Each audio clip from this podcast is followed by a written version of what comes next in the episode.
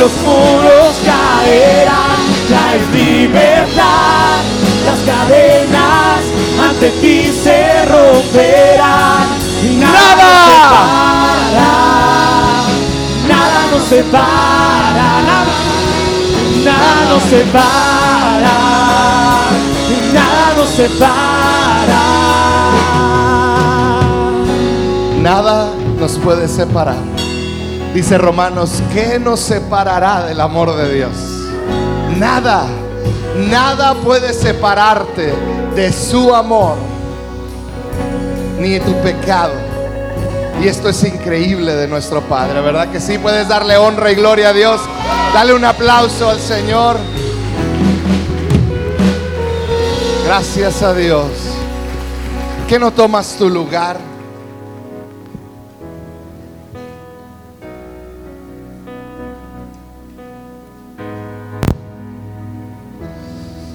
¿Cómo están? ¿Qué no me acompañas a orar? Padre,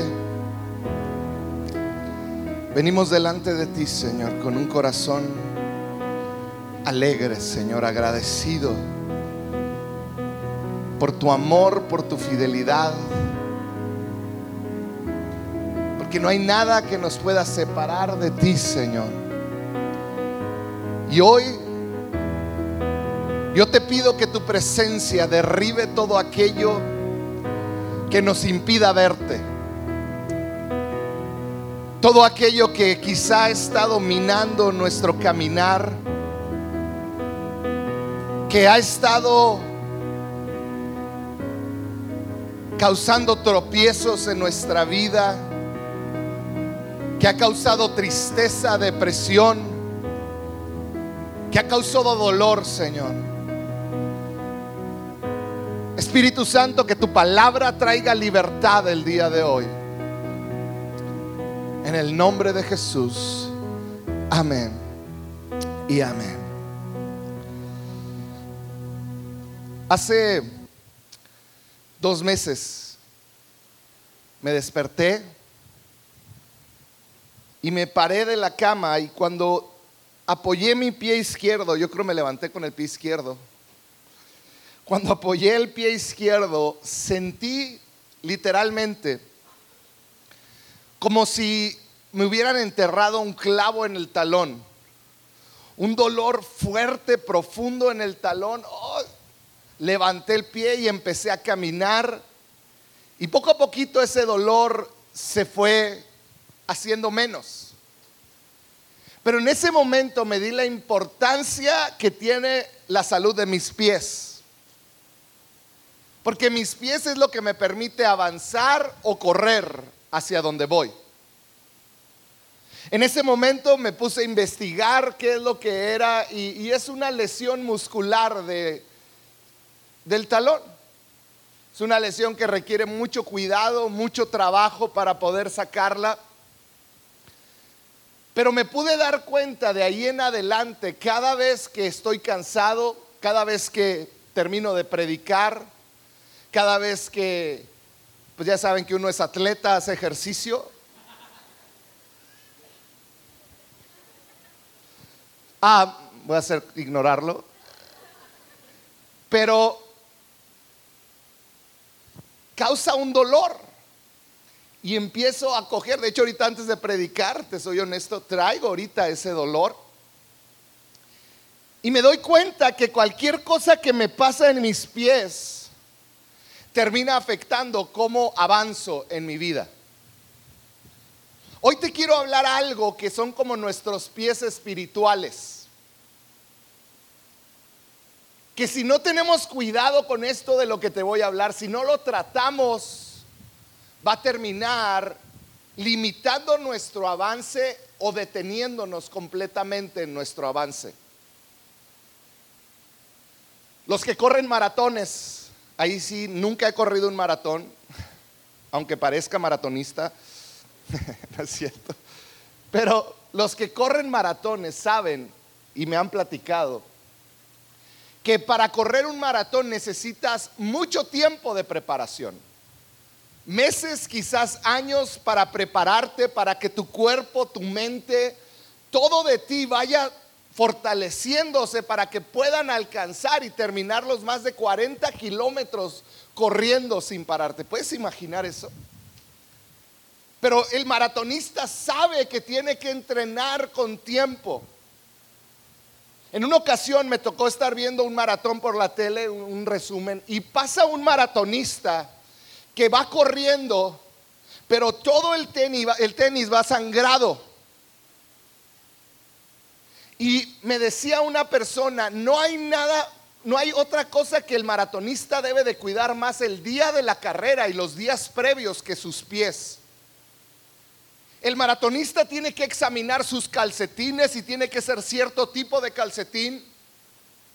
Algunos no usan calcetín y, deben de revisar todo lo de adentro de, de ese zapato deportivo para verificar que no haya una basurita, una piedrita, que no haya un palito pequeño, que no haya nada.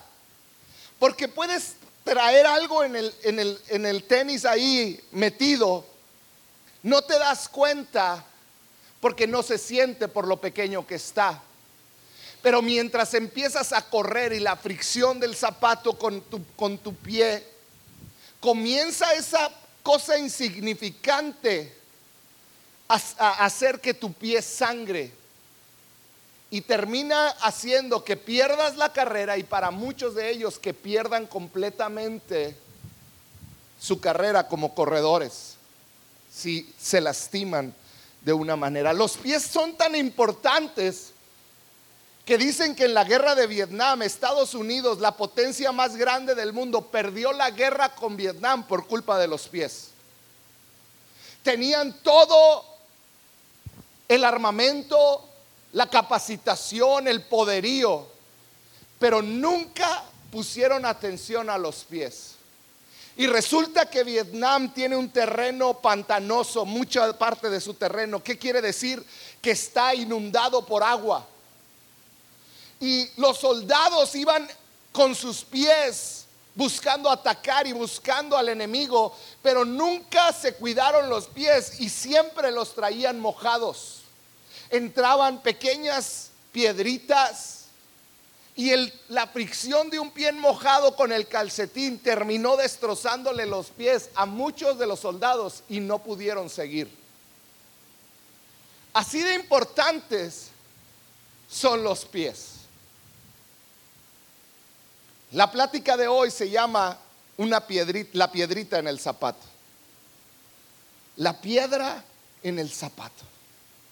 Porque para mí esa piedrita en tus pies como cristiano que te permiten avanzar no es otra cosa que la falta de perdón. Esa piedrita insignificante que puede terminar destruyéndote, que puede terminar deteniéndote, que puede terminar causándote dolor extremo, no es otra cosa que falta de perdón, rencor, falta de perdón. Hoy en día, quiero decirte que es el día de ayer, yo le decía a Dios, no, no quiero hablar de eso. Y él me dijo, sí, sí, vas a hablar de eso. Y le decía, no, dame chance. Y me hizo así, literalmente. Es whatever, porque ustedes no entienden. Me dijo, no me importa, tú vas a hablar de eso. Porque yo creo que Dios tiene una palabra para nosotros. Una de las enfermedades más temibles de nuestro siglo se llama cáncer. Una de las cosas que más tememos cuando vamos a ver un doctor es que te pudiera decir tiene cáncer, porque el cáncer ha matado a muchísimas personas en nuestro tiempo. Hoy te quiero hablar de un cáncer que nos está devorando desde nuestro interior. Es algo que quizá nadie puede ver. El cáncer no es otra cosa que células malignas que aparecen en tu cuerpo, quizá por mala alimentación, por malos cuidados, yo no sé, por distintas situaciones. Pero el cáncer son esas células malignas que aparecen ahí y empiezan a pelear con tus células buenas Y empiezan, y mientras más gane la célula maligna sobre las buenas que tienes, el cáncer se empieza a esparcir. Por eso te dicen, hágase controles, porque si el cáncer que es encontrado en sus etapas primeras, ¿qué quiere decir? Que son pocas las células malignas. No, es, hay más probabilidades que usted sobreviva. ¿Por qué? Porque el cáncer es algo silencioso que nadie puede ver, que te va chupando las fuerzas, que te va robando la alegría, que te va robando las emociones que te va robando tu gozo, que te va robando y que te va metiendo amargura, tristeza, igual que la falta de perdón. La falta de perdón es un cáncer que nadie quizá puede ver y todo mundo te puede ver por fuera feliz, pero te va chupando las fuerzas te va robando el gozo, va envenenando todo tu cuerpo y todas tus emociones, te va llenando de amargura, te va llenando de remordimiento y termina destrozando tus esperanzas. Eso es lo que hace la falta de perdón. La falta de perdón es guardar esas heridas que te hizo alguien que quizá amabas mucho. Guardarlas y no tan solo guardarlas, es abrazar el dolor es abrazar la falta. Hoy yo te quiero decir, la falta de perdón es una de las causas principales de la destrucción de familias enteras. El padre no le habla a la madre. Los padres están enojados, los hijos están enojados con los papás o los papás con los hijos, los abuelos olvidados, sintiéndose menospreciados y entonces desquitan su coraje. Pero no tan solo la falta de perdón es la causa de la destrucción de familias, es la causa de destrucción de amistades verdaderas y profundas. Porque ¿cuántos de aquí no hemos sido lastimados por un amigo? Todos. Pero el guardar ese rencor, guardar esa falta de perdón, termina lastimando nuestra vida. Esta falta de perdón es la piedra en el zapato que puede hacer que no termines la carrera o que termines la carrera muy herido. La falta de perdón puede lastimar todo lo que eres. ¿Qué es el perdón?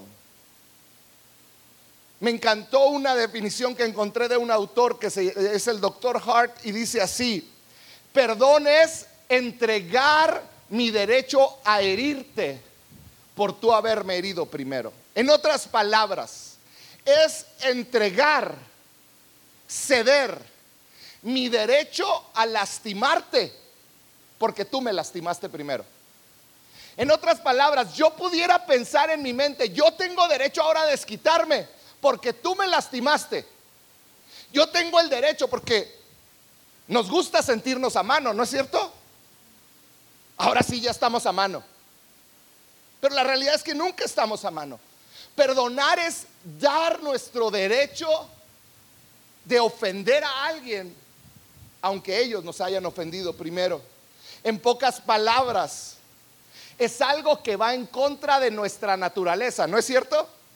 Es algo que no se nos da naturalmente, es algo que va en contra de mis emociones, es algo que va en contra de mi manera natural de reaccionar.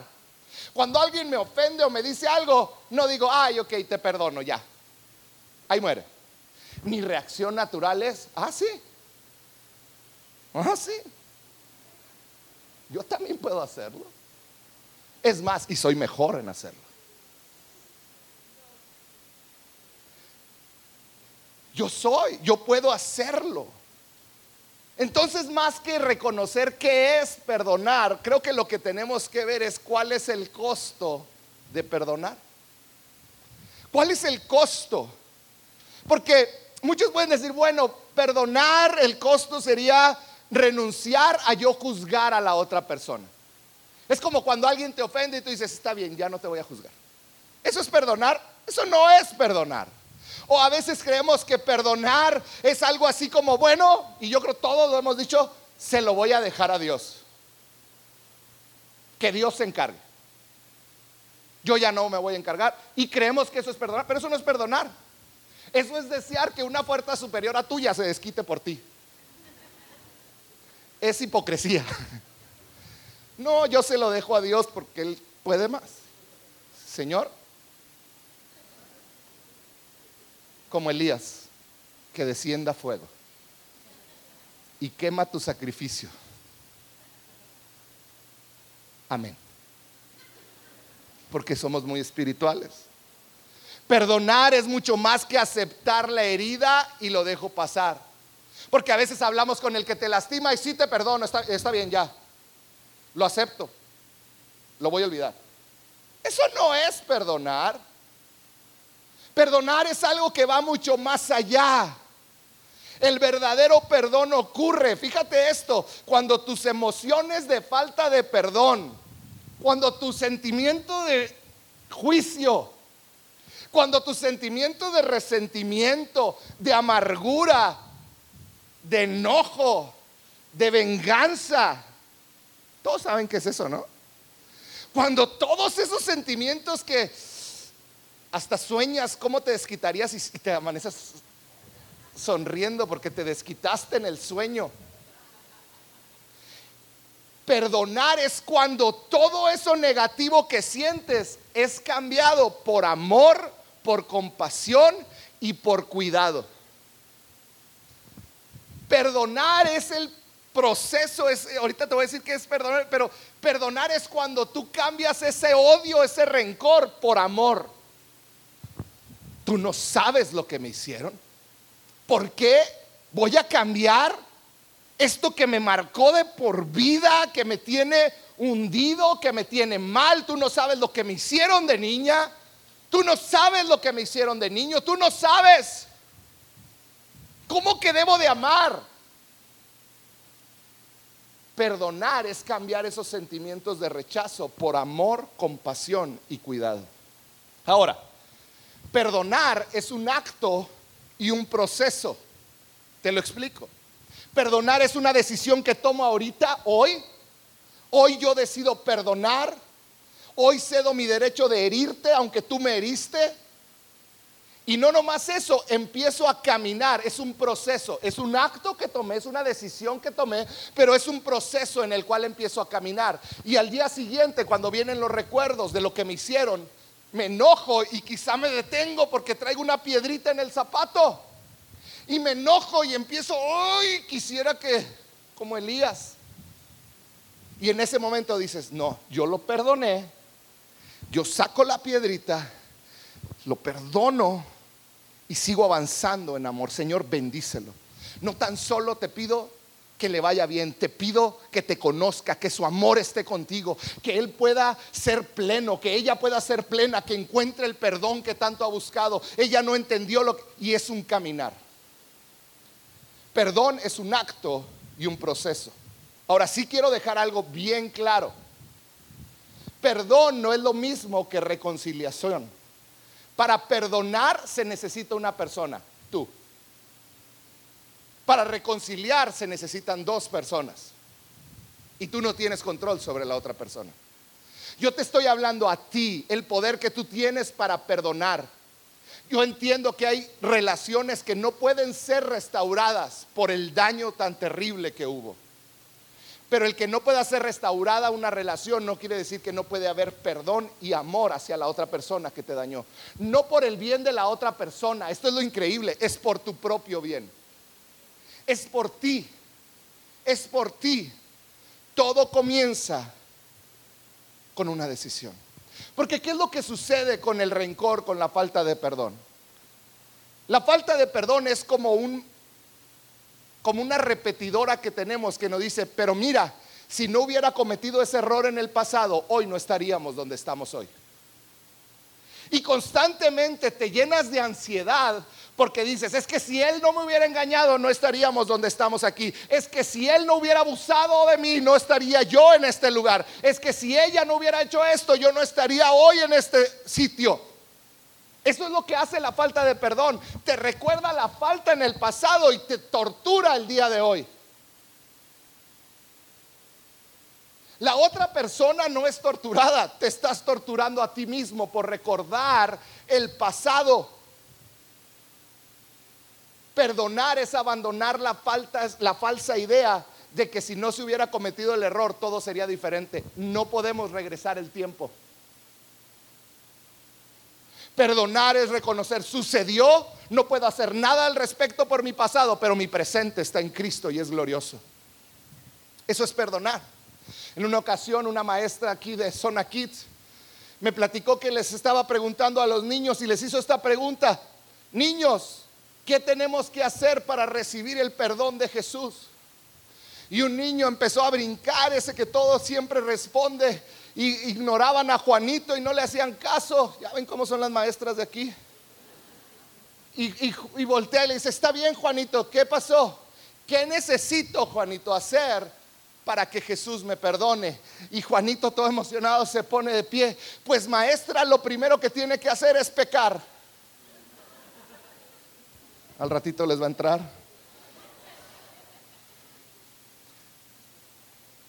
¿Qué ¿Por qué debo de perdonar?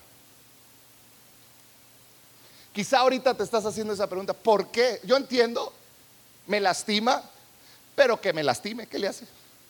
Ahí me lo quedo. ¿Por qué debo de perdonar?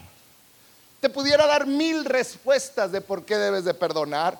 Te puedo decir es que te vas a sentir libre, es que la amargura va a vas a ver cómo se va, vas a ver las cosas distintas, vas a poder ser feliz. Te puedo decir mil y una cosas de beneficios de perdonar. Pero ¿por qué perdonó José a sus hermanos? A José siendo un jovencito, casi niño, lo, desnudaron, lo golpearon, querían matarlo, lo aventaron a un pozo, terminaron vendiéndolo como esclavo. Gracias a todo eso terminó en la cárcel. Años y años, creo que 13 años en la cárcel. ¿Te puedes imaginar el rencor acumulado? Todo ese tiempo era para que José hubiera tenido los pies sangrados de tanto odio y tanto rencor, de tantas piedritas que sus hermanos le metieron en los pies. Pero él pudo correr cuando la mujer lo quiso agarrar. ¿Sabes por qué? Porque tenía sus pies sanos. José pudo perdonar, aunque tenía muchas razones para odiar a sus hermanos. Muchas son las ocasiones que como pastor, cuando estoy en una consejería, me tengo que, eh, me desconecto por un momento cuando los estoy oyendo y le digo, Señor, ¿qué le voy a decir a esta mujer? ¿Qué le voy a decir a este hombre? Porque ¿qué le dices a un joven que fue abusado repetidamente por su padre? ¿Qué le dices a una mujer que fue abandonada cuando era niña y gracias a eso vivió una vida terrible? ¿Qué le dices a un hombre o una mujer que acaba de vivir un engaño? ¿Qué le dices a, alguien que, que es golpeada por su esposo? ¿Qué le dices a ese joven que es menospreciado y es golpeado por sus compañeros de escuela? ¿Qué le dices a ese niño que anda en la calle, que nadie lo cuida? ¿Qué les dices? ¿Que perdonen? Yo muchas veces he estado ahí con Dios y le digo, ¿cómo, con qué cara Dios les voy a decir? Tienes que perdonar. Perdona. Dios pide que perdones. Cuando puedes ver el dolor de las personas, de lo que están sufriendo. ¿Qué le dices al que fue robado, al que fue injuriado? ¿Qué les dices? Hay una historia en la Biblia de, Jacob y Esaú. eran gemelos, pero Esaú era el primogénito, era el que le correspondía la bendición de su padre. En aquel tiempo la bendición de un padre era lo, más valioso que una persona podía tener porque era bendecido por su padre y entonces era, le heredaban dinero y no tan solo propiedades, pero la bendición de Dios estaba palpable sobre el primogénito. Yo quiero que te imagines cómo se sintió Esaú. No de que su hermano Jacob lo traicionó y le robó la primogenitura, sino que su mamá yo creo todos los que estamos aquí tenemos un concepto de mamá como alguien muy especial. Yo quiero que te imagines a Saúl reconociendo, fue mi mamá la que convenció a Jacob para que me robaran a mí. ¿Puedes imaginarte el dolor de Saúl? ¿Puedes imaginarte cómo se sentía Jacob robó la herencia, Saúl lo culpó, aunque sabía que su mamá estaba involucrada. Y Jacob por años estuvo huyendo de Saúl, huyendo. ¿Por qué debería Esaú perdonar? ¿Por qué deberías tú perdonar? ¿Por qué debo yo perdonar? ¿Por qué José pudo perdonar? ¿Cuál es la razón? Y esto me venía vez tras vez. Yo debo de perdonar porque yo he recibido un perdón más grande. Y el que me perdonó me pide que yo perdone. Yo recibí un perdón más grande porque si somos honestos, somos personas que no merecemos ser perdonados. Hemos hecho lo malo delante de Dios, por más bueno que te creas. Hemos hecho lo malo delante de Dios y tenemos un Padre que nos ama, nos perdona y nos da nuevas oportunidades día tras día. Sus misericordias son nuevas cada mañana. ¿Por qué debo de perdonar? La base de todo es porque Él me perdonó primero. Porque Él me perdonó. Él me amó cuando no lo merecía. Él te amó a ti cuando no lo merecías. Fíjate lo que dice Colosenses 2.13. Dice, ustedes, hablando de nosotros, estaban muertos a causa de sus pecados y porque aún no les habían quitado la naturaleza pecaminosa. Entonces Dios les dio vida con Cristo al perdonar todos nuestros pecados. Ahora, debes de entender que un muerto apesta. Así apestan nuestros pecados, porque nuestros pecados causan muerte. Y a pesar de eso, Cristo nos dio vida. Dios por medio de Cristo nos da vida, nos perdona todos nuestros pecados, no algunos. Dice, al perdonar todos nuestros pecados, Colosenses 3:13, dice, sean comprensivos con las faltas de los demás y perdonen a todo el que los ofenda. ¿A cuántos que los ofendan? A todos. Dice, recuerden, te da la razón Dice que nunca se te olvide que el Señor los perdonó a ustedes. Así que ustedes deben perdonar a otros. ¿Cuál es la razón por la que debo de perdonar? Porque nunca se me debe olvidar que yo recibí un perdón que no merecía. Y si yo recibí algo que no merecía, Dios me está pidiendo que yo dé algo que quizá esa otra persona no se merece. Efesios 4:32, mismo Pablo dice, por el contrario, sean amables unos con otros. Ahora, esto viene de un hombre que quizá está en la cárcel apaleado, que lo han golpeado, que lo han escupido, que le han hecho de todo. Y dice, sean amables unos con otros. Sean de buen corazón y perdónense unos a, a otros, tal como Dios los ha perdonado a ustedes por medio de Cristo. Tienes que poner tu vida en perspectiva. Tienes que realmente ser honesto contigo mismo y poner tu vida en perspectiva y ponerte en el lugar donde vas. Eres un hombre, una mujer perdonada. Que de no ser por la gracia de Dios no sabemos qué sería de nosotros ni de nuestra eternidad. Pero Él en su infinito amor nos amó y nos perdonó. Y desde ahí yo tengo que empezar a ver a todos los que me han dañado desde el punto de vista que yo mismo dañé al creador del universo y me amó y me perdonó. ¿Qué me impide a mí perdonar a otros? La realidad es que ni tú ni yo merecíamos el perdón de Dios. Y muchas veces me han preguntado, si Dios es amor, ¿por qué suceden tantas cosas malas? ¿Por qué hay tanto? Acaba de suceder otro, otro tiroteo en Odessa, aquí a tres horas. Cinco muertos más. Hace un mes aquí en El Paso, 22. Hace la semana pasada en nuestro país, en Veracruz, 27 personas encerradas y quemadas vivas en un, en un, en un en una antro. ¿Por qué suceden cosas malas? Y muchos se preguntan por qué Dios lo permite. ¿Por qué Dios permite que sucedan esas cosas si Él no hace nada? Él no es amor.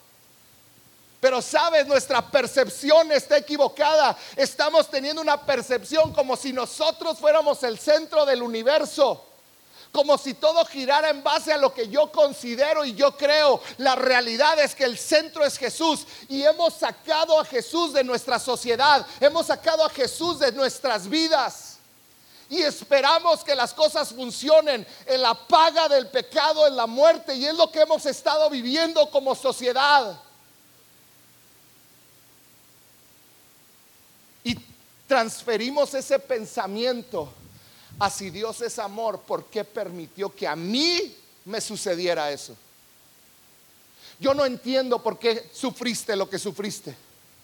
Si fuiste abusado, si, si tu infancia fue terrible. Yo no sé qué hayas pasado, qué es lo que haga que guardes quizá rencor en tu corazón.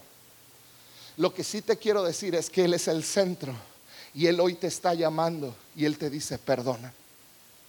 Él te dice, así como yo te he perdonado, yo te pido que perdones, aunque la otra persona no lo merezca. Jesús fue el que dijo en Mateo 6:12, cuando le está enseñando a orar a sus discípulos, les dijo, y perdona, perdónanos nuestros pecados, les dijo Jesús. Así deben de orar, perdónanos nuestros pecados.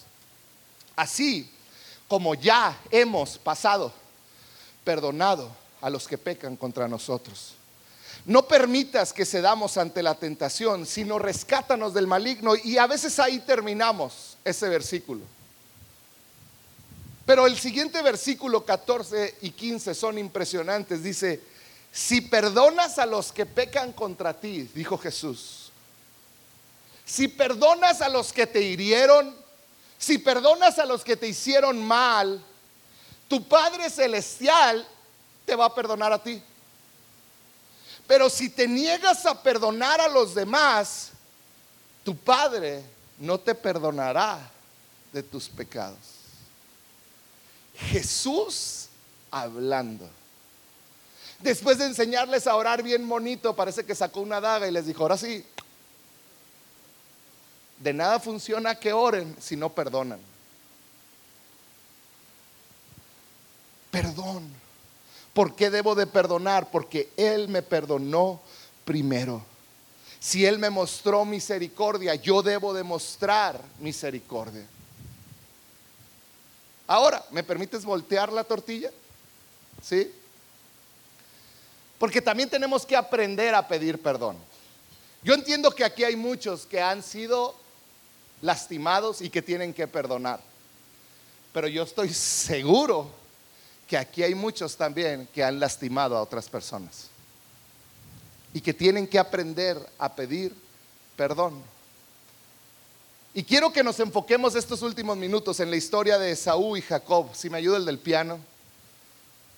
En la historia de Esaú y Jacob. Y fíjate bien lo que dice la Biblia. Eh, Jacob está en un punto donde sabe que Esaú, su hermano, al que él traicionó junto con su mamá, al que le robó, él está gozando de una bendición que no le correspondía. Él está asustado porque sabe que su hermano lo va a querer matar. Viene Esaú en contra de él y está Jacob una noche y se le aparece un ángel. Empieza a ver una visión de ángeles subiendo y bajando y él se agarra de un ángel y le dice, no te me vas a ir hasta que me bendigas. Vamos a leerlo, Génesis 32, 25. Dice, y cuando el varón, o sea, el ángel, vio que no podía con él, no podía soltarse, Jacob no se soltaba, tocó el sitio del encaje de su muslo y se descoyuntó el muslo de Jacob mientras con él luchaba. Y dijo, déjame porque raya el alba. Y Jacob le respondió, no te dejaré si no me bendices? Fíjate la respuesta de Jacob.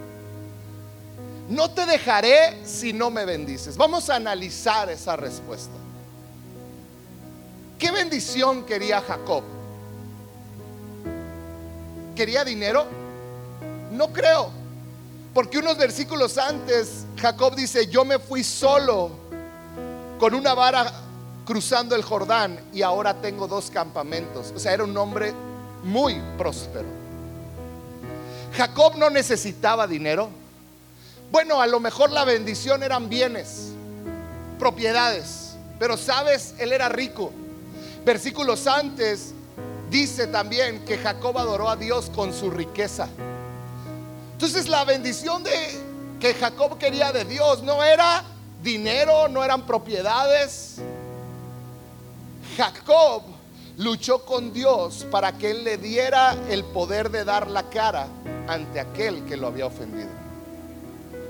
Jacob luchó por la bendición de decirle, Señor, dame la valentía para enfrentarme y poder pedir perdón de la manera correcta ante mi hermano que lo ofendí. La bendición que Jacob quería era, Señor, dame la valentía para enfrentarme al que ofendí y hacerlo de una manera correcta. Dame la gracia para arreglar la relación que yo rompí, que yo hice mal con mi hermano Esaú. Una iglesia que aprende a, tener valentía para pedir perdón es la que va a ser bendecida. Un papá, papás que están aquí, si tú aprendes a pedir perdón, va a ser la lección más grande que le puedas dar a tu hijo. No es un acto de, de debilidad el pedir perdón. Al contrario, se necesita ser más valiente y se necesita a Dios para pararse frente a sus hijos que han lastimado y decirles perdónenme porque me equivoqué. Mamá que estás aquí, pararte y pedir perdón es lo más valiente que puedes hacer. Es lo que más huella profunda va a dejar en tus hijos si te has equivocado. Como hijo, pedir perdón sana relaciones. Como abuelo, como cada, como amigo, como tío, como primo. Aprendamos a tener la valentía de pedir perdón y no un perdón de sí, perdóname, pero es que también tú te pasaste. Porque nos encanta pedir perdón así. No, no, sí, te pido perdón, sí tienes razón, yo me equivoqué, pero es que también, pues es que, pues ¿qué crees que soy de, de fierro? Yo lo he hecho, ¿cuántos lo han hecho? No levanten su mano.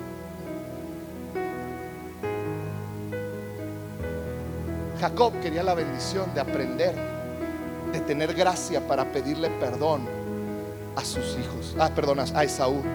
Si queremos ver fruto en la iglesia, tenemos que constantemente pedir esa gracia, el poder de perdonar y pedir perdón. Ahora, Dios le dijo en el versículo 9 que leíamos ahorita de Génesis a Jacob, dale la, da la cara con tu hermano Esaú. Dios lo mandó. Entonces Jacob está asustado y empieza a mandar regalos a Esaú. Empieza a mandar regalos y empieza a mandar muchas cosas y en medio de la crisis se queda solo con Dios y es cuando pelea por su bendición. Dios le da el poder de pedir perdón, le da la bendición. Y fíjate lo que sucede en el Génesis 32, 29. Dice, y lo bendijo ahí fue bendecido ahí por parte de Dios. Y versículo 30 dice, y llamó Jacob el nombre de aquel lugar, Peniel, porque dijo, vi a Dios cara a cara. Y fíjate esta última frase. Y fue librada mi alma. Vi a Dios cara a cara y fue librada mi alma. ¿Te fijas cómo lo que quería él, Jacob, lo que tenía era una carga terrible por la ofensa que había hecho contra su hermano. Porque cuando tú guardas la ofensa o ofendes a alguien, te encierras en una cárcel que no puedes salir. Y Jacob dijo, cuando, cuando me diste esa bendición, que ahora sé que lo voy a enfrentar, fui liberado pude empezar a vivir. Fíjate, dice Génesis 33, alzando Jacob sus ojos, miró, miró, y aquí venía Esaú y los 400 hombres con él. Venía. Dice entonces repartió a los a él los niños entre Lea y Raquel y las dos siervas. Y él pasó delante de ellos y se inclinó a tierra siete veces hasta que llegó a su hermano Jacob entendió, si voy a recibir el perdón, yo no importo que él haga conmigo lo que quiera, yo me voy a humillar.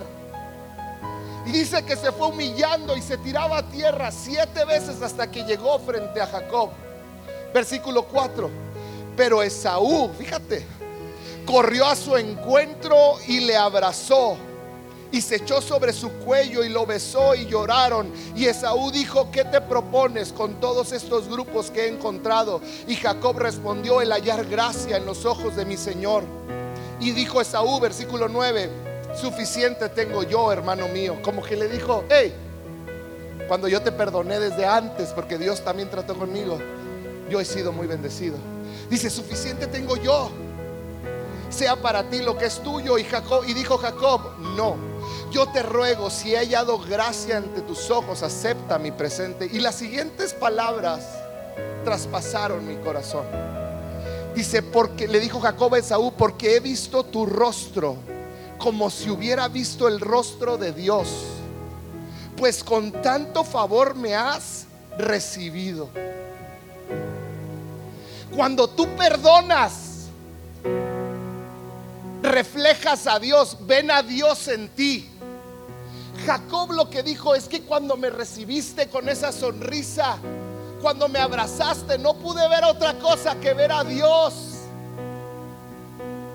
Vi a Dios. No te pierdas la experiencia de reflejar a Dios perdonando al que te ha ofendido. Cuando tú perdonas, reflejas a Cristo. Cuando perdonas, te pareces a Cristo. Muchas veces creemos que nos parecemos más a Jesús cuando seguimos ciertas reglas religiosas o nos vestimos de cierta manera o hablamos de cierta manera o si traemos la Biblia Thompson bajo el sobaco, Y creemos que esa es la manera en que nos parecemos a Jesús. No. Tú te pareces a Jesús cuando perdonas al que te ofendió. Tú te pareces a Jesús cuando decides perdonar y decir, yo suelto mi derecho a lastimarte ahora a ti porque quiero ser como Cristo. Y la otra persona va a ver a Jesús en ti. Hoy yo creo que Dios está llamando a muchos de ustedes a perdonar, a soltar. Porque quizá esa piedra en el zapato está destruyendo no nada más tu vida, sino la de tus hijos, la de tu matrimonio, la de tu familia. Si hubo error, si hubo ofensa, si hubo daño,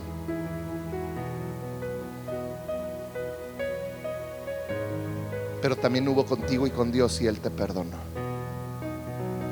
¿Por qué debes de perdonar? Porque Él te perdonó primero a ti. ¿Por qué no cierras un momento tus ojos?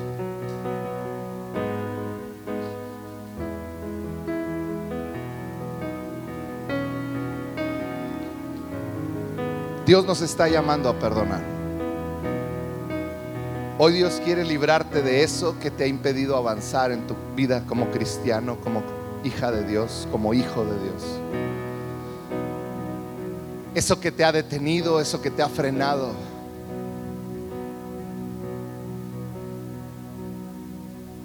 Hoy Él quiere que des perdón. Y quizá el día de hoy estás aquí.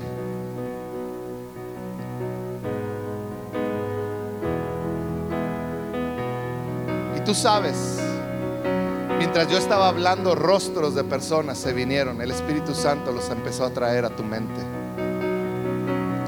Y quizás has estado luchando. Quizás si la otra persona no se merece tu perdón, pero tú sí mereces perdonarlo y ser libre. No importa lo que hayas sufrido, no importa lo que hayas hecho. Hoy es tu día que puedes sentir que es librada tu alma perdonar. Hoy es el día que puedes reflejar a Jesús con un acto, el de perdonar. Así que te quiero pedir algo. Y esto es para valientes que están decididos a hacerlo. Si tú necesitas perdonar a alguien, yo quiero que te pongas de pie en este momento. Si Dios te está llamando a perdonar, no tardes, ponte de pie. Tú sabes quién eres, ponte de pie. Si tú sabes que Dios te está llamando a perdonar a alguien, ponte de pie, no tardes. Ponte de pie. Ponte de pie.